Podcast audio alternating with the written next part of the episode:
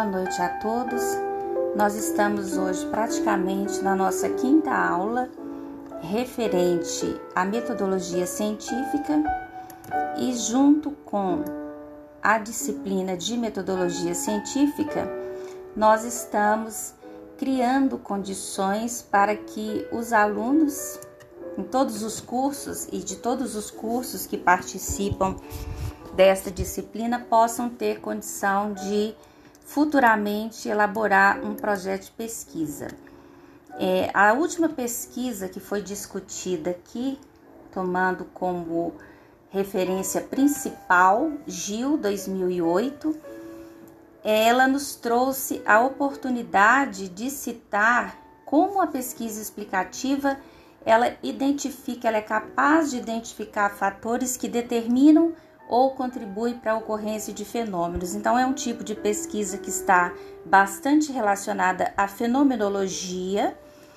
Ela traz na sua abordagem um pouco diferente da pesquisa descritiva, ela aprofunda o conhecimento da realidade.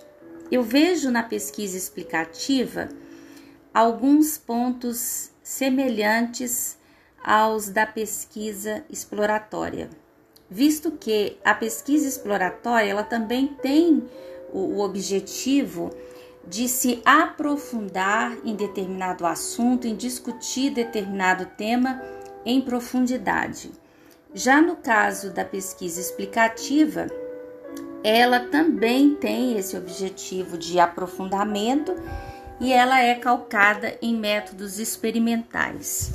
Eu diria que as pesquisas explicativas, elas são muito voltadas para as teses de doutorado, por exemplo, né, em que o pesquisador ele se reserva ali a condição de aprofundar num determinado assunto e até de criar determinados métodos experimentais. Contudo, a pesquisa explicativa ela é uma pesquisa assim como outra, né? Sujeita a erros. Nós não podemos desprezar essa ideia de que, por ela ser uma pesquisa é, que traz determinadas justificativas sobre um fenômeno, sobre uma condição, sobre uma situação, ela é assertiva. Não necessariamente. A pesquisa explicativa, ela depende de interpretação, e tudo que depende de interpretação, seja na metodologia ou em outras áreas também, é, vai exigir e vai acarretar subjetividade. É uma pesquisa que possui aplicação prática, em que se, se permitem análises de diferentes dados.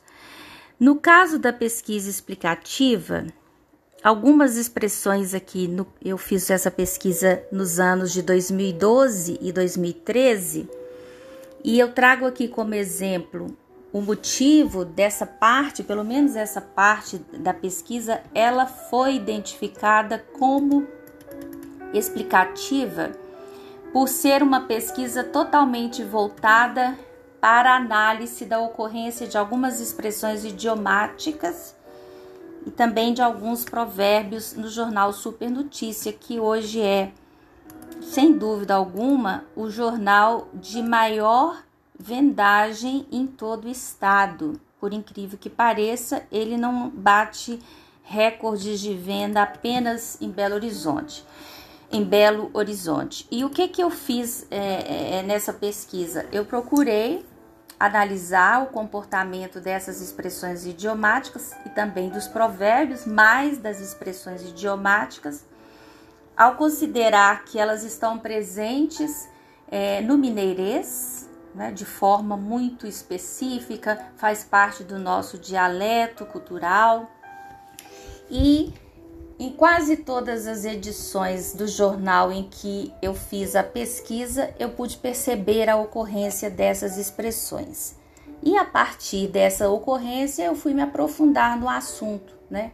Como que elas se comportam gramaticalmente, o sentido que elas produzem, é, se elas têm algumas possibilidades de trocas, sintáticas. Então, são assuntos mais específicos para a linguística e eu não vou aqui é, me ater a, a, essa especificidade.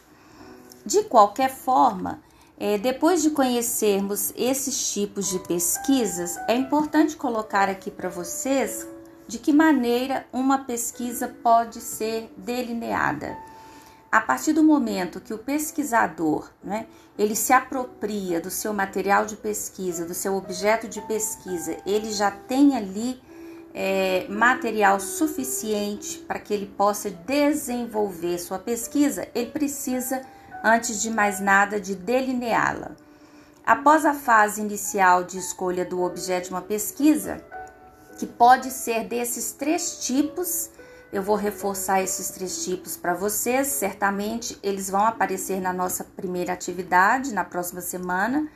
Pesquisa exploratória, descritiva ou explicativa. E ele vai seguir a partir de então para uma outra fase em que ele precisa escolher quais são os procedimentos técnicos e metodológicos para que efetivamente ele possa conduzir a pesquisa. Então, enquanto muitas pessoas elas se preocupam de forma exagerada com os objetivos, com a introdução de uma pesquisa, elas se esquecem que a parte da pesquisa que vai demandar maior dedicação por ser a maior parte da pesquisa, aquela que tem maior detalhamento é a metodologia. O planejamento da pesquisa, ele é feito na fase inicial, justamente quando o pesquisador ele já tem ali um norte teórico. Neste norte teórico, ele praticamente ele já tem material bibliográfico para que ele possa explorar. Então, a primeira parte da pesquisa, quase que comumente, ela se faz a partir da pesquisa bibliográfica, né? É, hoje, com muito mais recursos, com muito mais ferramentas, com muito mais fontes do que, por exemplo, há 10 anos. Nesse norte teórico, o pesquisador ele pode fornecer né, o planejamento da pesquisa de acordo com o que ele pretende fazer, mas nem sempre aquilo que ele pretende fazer é o que vai acontecer. Eu já vi muitos pesquisadores que vão para um determinado caminho e depois eles retornam justamente é, por causa dessa necessidade de de, de, de testar as hipóteses ou porque as hipóteses foram testadas e os, o caminho ali não foi o mais indicado. Ainda com Gil 2008, nós temos que o elemento mais importante da fase de delineamento é a coleta de dados. Independente da natureza da pesquisa, o, o pesquisador ele vai delinear sua pesquisa colhendo os dados, coletando os dados. Depois de coletados os dados, é que ele vai analisá-los de forma a criar estatísticas, resultados, não é? Essa fase é uma fase que propicia ao ao pesquisador utilizar vários instrumentos de coletas de dados. Nesse tipo de delineamento, porque até então os três tipos de pesquisas iniciais que foram abordados, a pesquisa seja ela exploratória ou descritiva ou mesmo a pesquisa explicativa, elas entram na categoria de objetividade. Então elas são assim determinadas porque elas compreendem um, o critério da objetividade. Já no critério do delineamento, a pesquisa ela pode ser bibliográfica, documental ou experimental. No caso da pesquisa bibliográfica, quase todas passam por esse tipo de informação impressa que condiz com materiais, eh, muitas vezes advindos de livros, de revistas, de documentos impressos, né? É muito comum hoje, é, dada aí as tecnologias digitais, que o pesquisador ele concentre o seu material em grande parte naquilo que é oferecido pela internet. O que eu não acho que seja é, de todo ruim, porque a internet ela tem um vasto material e o que tem que acontecer muitas vezes é que esse pesquisador ele tem que aprender e ativar o exercício ali é, da filtragem para que ele possa separar os materiais com os quais ele vai é, trabalhar. Eu não acho ruim porque as tecnologias digitais elas podem e de certa forma elas adiantam o trabalho do pesquisador. É, mais ou menos, aproximadamente em 2014, eu desenvolvi uma pesquisa com o Jornal do Brasil, eu e Ana Flávia Torquete, que era minha companheira de, de pesquisa. Nós estudávamos a linguística histórica. Então, nós tínhamos que fazer um levantamento de determinadas expressões no Jornal do Brasil. O Jornal do Brasil foi o primeiro jornal efetivamente que se tornou totalmente digital. Os outros jornais que nós conhecemos hoje e que foram digitalizados, eles já praticamente sofreram aí o processo de, é, de se tornarem digitais, quase todos na mesma época. Agora, o, Jornal do Brasil, não.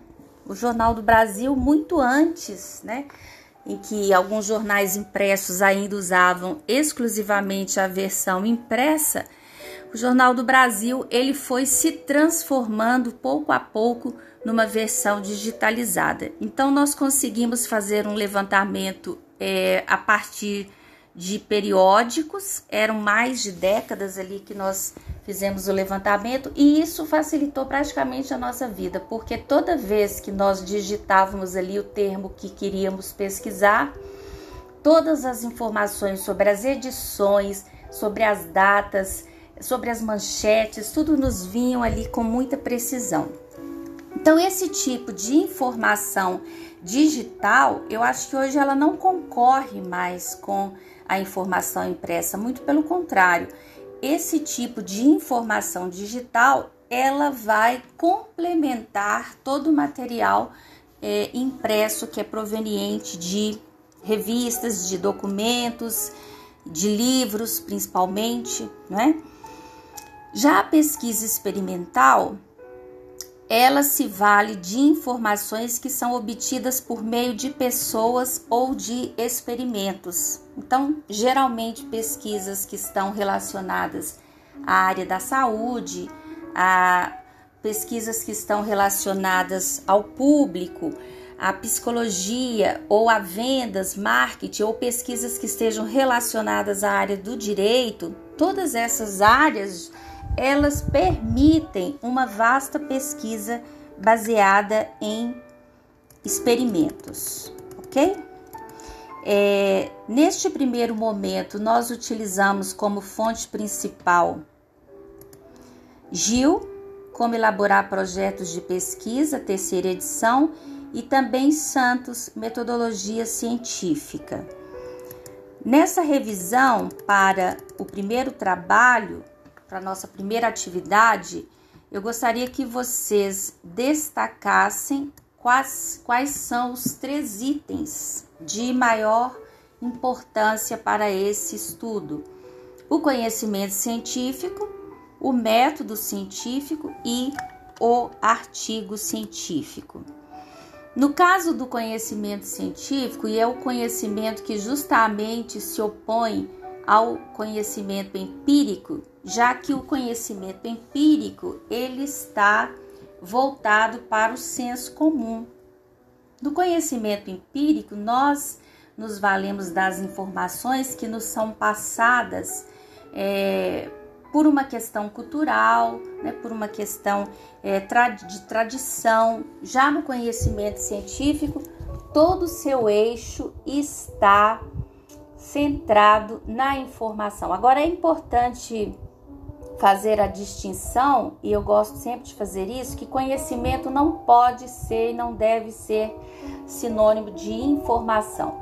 A informação é todo aquele tipo de orientação ou todo aquele tipo de é, saber que se adquire de forma é, facilitada. Né? Nós não temos que nos esforçar muito para obter informação. Eu costumo dizer que a televisão ela dá conta da informação todinha. Ninguém precisa se esforçar muito para buscar outra coisa na TV a não ser a informação. Já o conhecimento, ele exige do sujeito o saber científico. Então, muito mais do que informação, para dizermos que temos o conhecimento científico, nós temos que ter a informação baseada naquilo que a ciência é capaz de comprovar. Isso quer dizer que o princípio das análises dos fatos reais e também cientificamente comprovados, eles contam na hora de diferenciar o que é a informação do que é o conhecimento científico. Eu não estou dizendo, contudo, que a informação não é importante e que ela não tem valor. Claro que sim, né? A informação ela nos serve o tempo inteiro. O que eu quero dizer, de certa forma, é que o conhecimento ele vai exigir muito mais esforço por parte do pesquisador, por parte do leitor e por aí vai. Para ser reconhecido como um conhecimento científico, ele tem que ter base em observações e principalmente em experimentações. Quando nós lidamos com o conhecimento empírico, muitas vezes nós ignoramos os porquês, não há essa necessidade de se buscar os porquês. Agora, quando nós lidamos com conhecimento científico, é preciso atestar a veracidade ou a falsidade de determinada teoria. O que, que é o método científico? É um dos nossos conceitos, já da, do primeiro bimestre, e em que se prende aqui a questão da metodologia, que é uma das partes mais importantes, né, mais longas do desenvolvimento de um projeto científico. A metodologia, ela tem como uma definição precisa um conjunto de regras básicas em que se desenvolve determinada experiência. Isso acontece porque o cientista, ao buscar produzir novos conceitos, bem como ele, ele quer corrigir ou quer integrar determinados conhecimentos já pré-existentes, ele precisa de uma certa forma reunir um conjunto de regras para que ele possa desenvolver determinada experiência. A observação por parte do cientista, ela detecta algo que ao ser investigado seja naturalmente um fenômeno físico ou químico, ele vai partir para a problematização. O que, que é a problematização? A problematização é o porquê do acontecimento, é o porquê daquele fenômeno acontecer da forma como ele acontece. Então vejam bem, depois que o cientista detectou algo que ele precisa investigar, que ele tem a curiosidade, o objetivo de conhecer melhor, ele vai partir para a etapa da problematização. Depois que ele problematiza é, o fenômeno, o acontecimento, o fato, ele vai levantar hipóteses. Ele faz o levantamento de hipóteses baseado ali é, em teorias que ele já conhece, outras tantas que ele pode, possa vir a conhecer no desenvolvimento ao longo do trabalho, e tem ali em suas mãos ah, um embasamento de ciência de qualidade. A hipótese, caso ela venha a ser aprovada por uma comissão julgadora, que é formada por cientistas, ela pode se transformar numa lei, ela pode se transformar numa proposição. O método científico, ele está baseado no fornecimento de algumas explanações em torno pode ser do, tanto do método indutivo quanto do método dedutivo. Esse nosso primeiro episódio ele vai ficando por aqui. não é? Porque a partir de agora nós vamos desenvolver atividades de ordem prática que requerem a exibição pausada dos slides. Eu agradeço a vocês até esse momento e vou disponibilizar esse material no nosso ambiente virtual de aprendizagem. Muito obrigada.